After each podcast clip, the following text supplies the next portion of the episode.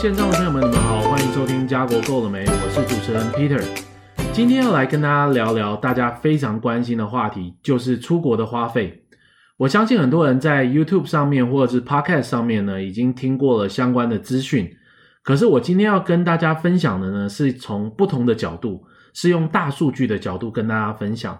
因为我在过去十年呢，已经认识过，还有见过上千位，呃，无论是打工度假啊、留学生、游学生，那希望透过跟他们的一些交流，还有他们当地生活的这个实际花费来做一个分享，所以算是一个大数据的分享。那今天呢，我分享的内容是属于大部分的人，那当然今天你可能花费也有可能更多，那也有可能更少。那毕竟我们今天分享的是一个大族群的人，可能占到七八成的人大概的花费，所以希望这个内容呢能够对大家有所帮助。一开始我们就讲出国这个规划好了，首先你要知道你的花费，当然就要知道你要出国做什么，因为你无论是打工度假或打工游学，或者是留学转移民，都是用不同方式出国，所以相对的花费也比较不一样。所以我这次呢，就是用这个过去的经验来跟大家分享，还有过去我们得到的这个上千位学生的，还有打工度假朋友的数据。OK，我们先从打工度假开始聊好了。打工度假到底要花费多少呢？先说打工度假的这个基本要求，因为打工度假呢是一个 Open Work Permit，那每年会开放大概一千一百名左右。那如果你抽中的话呢，你就可以直接来到加拿大，你并不需要去念书。那你就可以拿到一个 Open Work Permit 的工签，来到加拿大来工作一年。那以加拿大的这个一般移民局公布的水准来讲呢，一个月的生活花费至少要达到一千块加币。那一千块加币是多少？现在以这个台湾银行现在是二十二点一到二十二点三，我们就抓二十二点三好了。一千块就是两万三千块左右的这个生活花费，这是移民局的标准。那当然，有些人多，有些人少。那我当然就要跟大家分享一下，以移民局的要求，打工度假每个人呢至少要准备两千五百块加币的要求来到加拿大。这算是你们当刚开始到这边，如果在呃 settle down 啊，就是在找房子啊，或者是呃适应这边的期间的一个准备的生活费，并不是说你一定要带来花掉。而是说，你至少准备这个，你就不用担心给自己压力那么大，马上就要到加拿大的时候就要找到工作。所以两千五是什么概念呢？以现在二十，我现在都用二十二点三的这个汇率，这两天的汇率来说，大概是在台币六万块左右。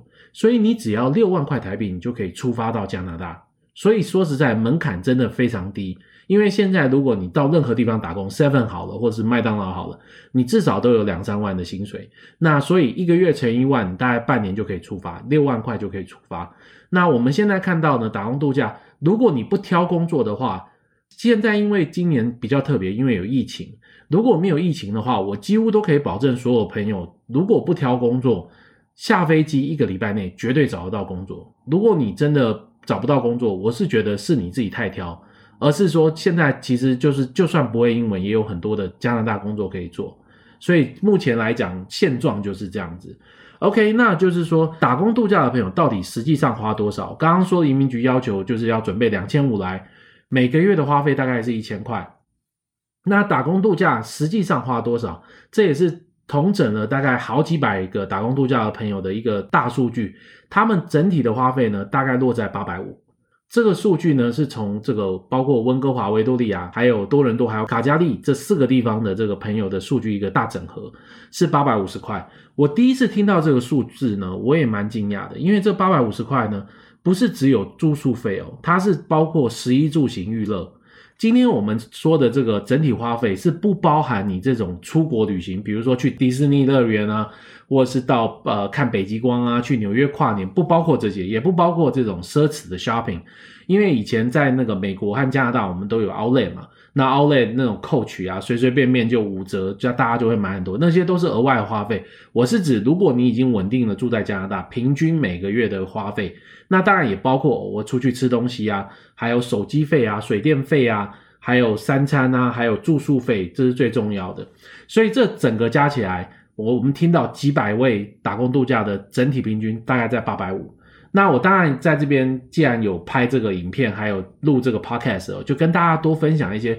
比较特殊的案例，大家听听就好。因为我自己觉得我自己碰到这些人呢，我也觉得蛮惊讶的，因为毕竟我在加拿大生活了将近二十五年了，所以听到这些生活费，我会觉得哦，amazing，就不可思议就对了。我们跟大家分享一下，我现在听过在这十几年遇过生活花费最低的打工度假朋友，他们花多少钱？我现在碰到呢，最低的打工度假朋友，十一住行娱乐全加起来哦，是三百五十块。三百五十块是什么概念呢？我我这边刚好有计算机，我我算一下，三百五十块呢乘以二二点三，好，七千八，七千八百块台币。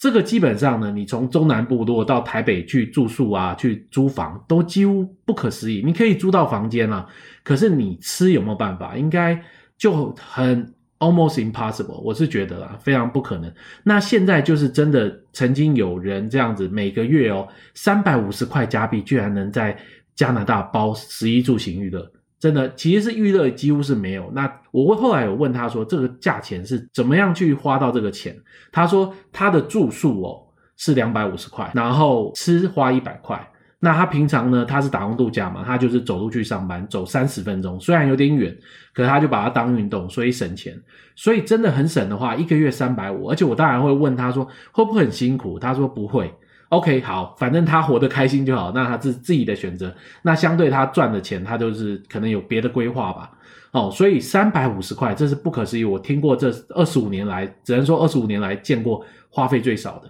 那也顺便分享一下花费最多的。我现在听到花费最多，可能应该还是有更多啦。我是说，一样正常的过日子，食衣住行娱乐这样普通的生活这样过下来，目前听到最多是一个留学生，那他大概花七千五百块加币一个月，那真的是听过最多的。那七千五百块加币的，我我也算一算好了，七千五百块加币呢乘以二二点三，十六万七哦，所以一个月能花到十六万七，真的。真的太多了，我是觉得真的有点过过度花费了。可是，一样是他们他自己的钱，所以呃，这我们当然作为旁观者或者是作为朋友，也没有什么好 comment 的。好，所以反正当然有钱就就花吧。那同时呢，他不止，我是觉得惊讶不只是这一点，是因为他花七千五以外呢，他的那个住宿也是住亲戚家，而且还包吃哦。所以在住亲戚家还包吃的状况下，一个月还会花到七千五，我是觉得真的太多了。那他因为也蛮年轻的，所以我有劝他说，我觉得七千五真的太多太多了。所以跟他讲一下以后呢，他大概隔一个月，他稍微有听这个呃前辈的建言了，那隔一个月呢，他就降到五千了。所以我觉得这也是一个很大很大的进步了。其实他这种花费，其实他跟我讲说，大部分都花在吃，还有请同学的的这种。呃，花费上面，所以这也是为什么花那么多钱，因为他常常请同学吃东西，然后就会一直花钱、花钱、花钱，所以他自己在花在自己的身上，我相信也大概占大概一半到三分之二而已。所以我是觉得，今天钱如果不是自己赚的话，我觉得还是要节省一点。那就算是自己赚，也可以把这些钱拿来做投资，那都一样。我纯粹是我自己个人的想法，那当然自己的钱要怎么花就随便好。那 OK 好，我们言归正传了。我们刚刚讲到最低的花费和最高的花费，所以刚刚说到打工度假八百五平均，好，一直到去年二零一九年底，我碰到呃其实是今年三月最后一批打工度度假进来，在这个 range 八百五到九百，很多人跟我讲说 Peter 其实八百五我们还可以更省。其实我是觉得就不要再讲更低了，因为我就觉得讲更低，你你做不到怎么办？而且很辛苦。讲语言学校好了，语言学校来说呢，基本上，呃，语言学校大概多少钱呢？一般来讲，语言学校大概是一千一到一千三左右，所以一千一到一千三就是大概两万三到两万五、两万六左右一个月哦。所以两万三，然后再加一千块的这个平均生活花费，大概是两万二左右，就一千块。那这样整体来讲呢，我们。就会以现在汇率因为比较低，大概都在四万六到四万八，那也有可能到五万。我正常就会跟大家分享五万块一个月。如果你打算到加拿大游学，哦，语言学校加十一住行娱乐，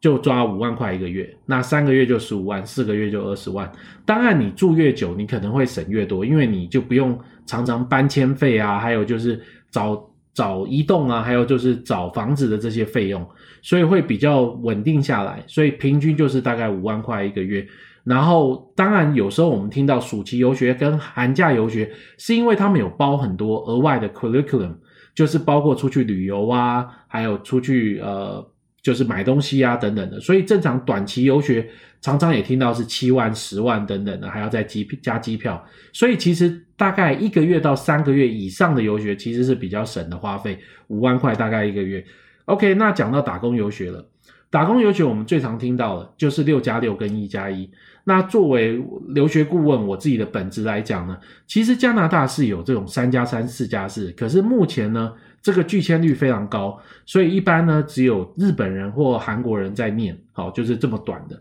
那以台湾的市场来讲呢，基本上就是六加六跟一加一为最主要，当然还有那种十加八、八加八不同的。那以六加六和一加一为主。那什么叫打工游学？也跟大家补充一下，就是说你去念一个职业学校，叫做专业课程加带薪实习。我之前的这个 podcast 的集里面也有介绍过了。那你前面读书可以校外打工，后面又可以这个全职的带薪实习。那由学校会协助你找这些工作，来累积工作经验。那所以就说呢，呃，以打工游学来讲，大概花费要多少钱？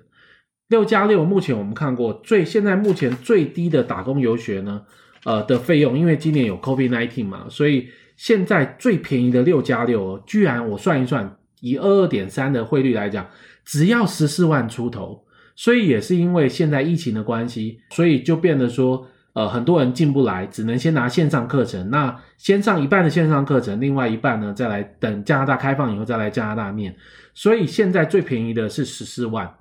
然后最贵的呢，当然平常来讲，如果没有这个疫情的话，最便宜大概在十七万左右，然后最贵呢，大概有在。比较高一点的费用，更专业的课程大概在二十六万。目前最贵的六个月的课程，呃，没有包专业实习，只是校外打工的。目前是厨师和烘焙师。厨师和烘焙师是因为非常高专业，而且投资高投资报酬率，所以目前最贵的目前的专业培训六个月是大概在两万两万六左右，大概六十万加币，呃，六十万台币，不好意思，六十万台币左右。OK，所以大部分的六加六都是在十六万到二十六万之间。那一加一呢？呃的话呢，如果以现在这个最便宜的一加一，就是一年读书加一年带薪实习的话，现在最便宜的价钱是二十万。那也有一些高专业的，像以前我记得是像 ARV 啊，或者是呃 UI UX 这个全站工程师，他们大概最贵也是大概在六十万左右。哦，所以是差不多的。然后，所以是从最低二十万到六十万。刚刚讲到了，就是说六加六是十四万嘛，最便宜。那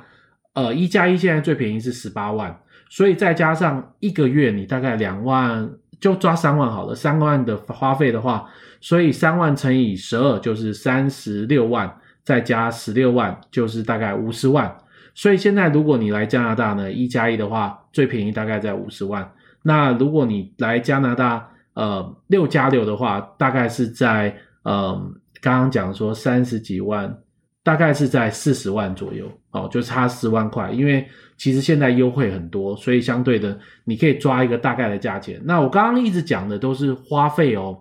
所以花费的话就不包括它的回收成本。因为现在呢，如果你是来打工游学，你是可以校外打工的，然后每周呢可以工作二十个小时。所以有时候呢，我们曾经算过六加六跟一加一比一比呢。基本上你在毕业的时候，你差不多就把学费都赚回来了，你的生活费、学费差不多就打平了。因为你在呃校外打工的时候，你差不多可以跟生活费打平，所以你付出的是学费。可是你在后面实习是全职的工作，所以开始呢，你就可以把学费开始赚学费了，把之前付出的学费把它赚回来。所以这样算一算呢，其实是差不多的。那当然有些高专业的这个职业课程，他们的学费会比较高。那当然会多付出一些，可是职业专业技能越高的话，相对的你未来找工作也越容易，以及你未来找的工作，他们的职业的薪水也越高。所以其实不管怎么想，不管怎么做，你都还是一个在加拿大念这种打工游学，也算是一个高投资报酬率。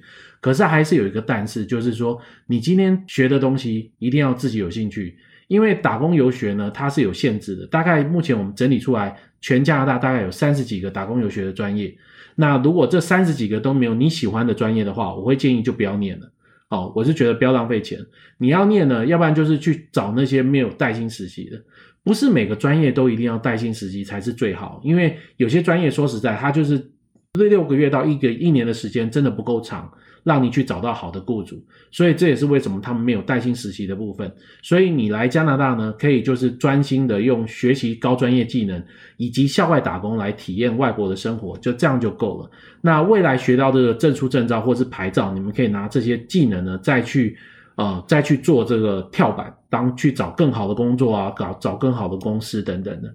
OK，那打工游学大概就分享到这边。那刚刚说了，我刚刚都是用一千块打工打工游学的这个生活费来抓嘛。事实上呢，现在如果是留学生和游学生的话，大部分呢生活费其实大概是落在一千二左右。我们抓一千二其实是还蛮准的一个中间平均。一千二到一千五都算是一个合理范围，那大部分我会觉得一千二、一千三也差不多，就还 OK 了，就是过得还不错。我当初或者是我们最近的学生，大部分都是花一千二到一千三。那最近这一年多也问了少说也六七十个留学生，而且我们今天的这个数字哦，都是分享台湾留学生哦，你不要用那个韩国、日本或是大陆留学生来比，因为每个国家的学生呢，他们背景不同，花费都不同。哦，像大陆学生真的就高很多很多，日本学生有时候也蛮省的，他们可能会低一点，而且相对这边日本、韩国留学生多，他们资源多，所以其实能省钱的地方可以更多。那我们台湾学生呢，就大概平均就是一千二，好，一千二到一千三，我是觉得合理，到一千五都算合理的。OK，那我们接下来就讲留学转移民好了。我刚刚分享了六加六一加一大概的的学费，然后再加生活费嘛。那留学转移民这种。呃，无论念呃高中啊、专科啊、大学啊，好了，我们就讲来这边念专科大学研究所的。专科大学研究所呢，学费就跟大家分享一下，两年的学费大概都落在四万块。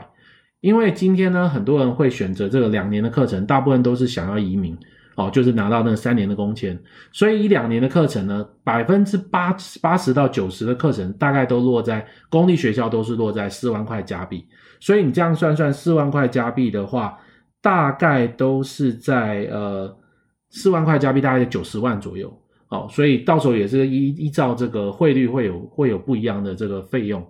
，OK，所以然后刚刚说了一千二一个月的生活费，你就是看你要念多久，两年的话就乘以两年，你就知道整体大概的花费。那学费的话，当然会有一些差异，那就要跟这个专业的，像我们这样专业的移民顾问或留学顾问来做咨询，来确定你今天想要念的专业大概是抓一个比较准的数字了。可是大概就是我们正常都抓四万块，所以你有一个概念就好。因为太多人呢都会把加拿大把它当做美国一样，事实上美国和英国他们的留学虽然只在只在那边一年。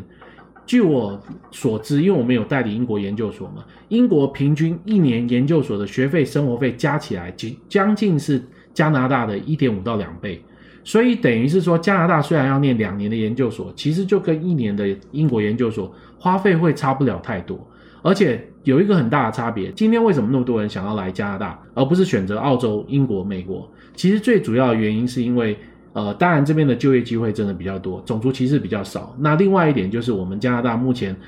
一年只要八个月以上的课程都可以拿到相等的毕业后工签，如果是公立学校或者是学历学校，那八个月就八个月，一年就一年，两年最多两年的课程最多可以拿到三年的工作签证，所以你会有更多的机会呢，留下来在加拿大做这个实习工作也好，或者是找工作累积外国的工作经验。这也是为什么大家现在这几年哦，都一窝蜂来到加拿大。可是也要跟我们台湾朋友分享一下啊，这是我自己知道的内幕，就是说我自己的观察哦，其实台湾人还是喜欢去美国和英国。可是相对的呢，这五年前开始，全世界各地，日本、韩国、新加坡、马来西亚、香港啊，然后南美洲、欧洲的学生都一窝蜂一直挤加拿大。往加拿大来，所以其实大部分我们现在的学校很多都是没有位置的，公尤其是公立学校。可是反而是我们台湾的学生呢，可能相对在台湾，呃，专注于这个加拿大的代办其实不是很多，了解加拿大人不是很多，所以很可惜的就是说，好像只有台湾我们看不到。当然，我们台湾的那个加拿大留学数啊，游学和留学的数字越来越高，可是还是很慢，成长的非常非常慢。好，所以希望看到这个影片的朋友呢，知道加拿大的优势，也知道加拿大费用其实不是那么高，你们可以多考虑一下加拿大，然后也可以多找一些像我们在这个，就是像这个我们在这边加拿大生活的人来，呃，询问一些专业的问题啊，或者是或者是找这个当地人的亲戚朋友啊，来得到更多的资讯。那最后要补充一点呢，也是刚刚还没有提到，就是大概讲一下高中好了。呃，我们在近期呢，因为我工作的关系呢，我们在大量的办一些高中的讲座，还有协助高中生来到加拿大，就是从呃加拿大最最小从一年级 K to twelve，就是从幼稚园都可以来加拿大。可是最好呢，就是我会建议最好出国的时间大概是在十四岁左右。你今天十三岁以前呢，必须要父母其中一个人陪同；十四岁以后就不用。所以十四岁是最好来这边的时候。然后以高中来讲，